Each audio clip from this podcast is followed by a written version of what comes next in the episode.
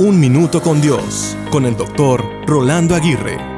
Las fortalezas y debilidades de una persona son el conjunto de virtudes, potencias, capacidades y rasgos positivos por un lado, así como de sus falencias, defectos, incapacidades y rasgos negativos por el otro. Tenemos los dos. Es así como el antídoto de la debilidad es su misma fortaleza.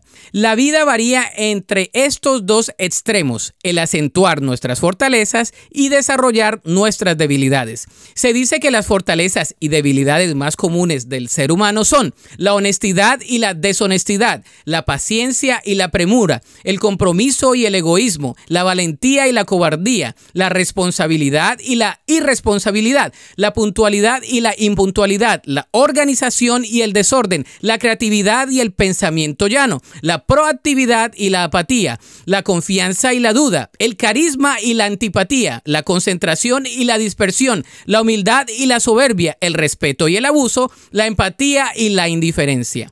¿Has experimentado algunas de estas? Creo que sí. Las fortalezas y debilidades son esenciales para vivir. Entre más vivimos, nos damos cuenta de lo débiles que somos. Bendita la debilidad que nos hace depender de Dios y que nos quita toda esperanza en nosotros mismos.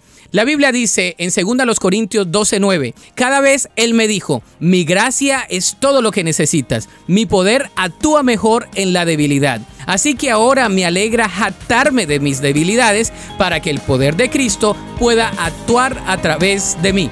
Para escuchar episodios anteriores, visita unminutocondios.org.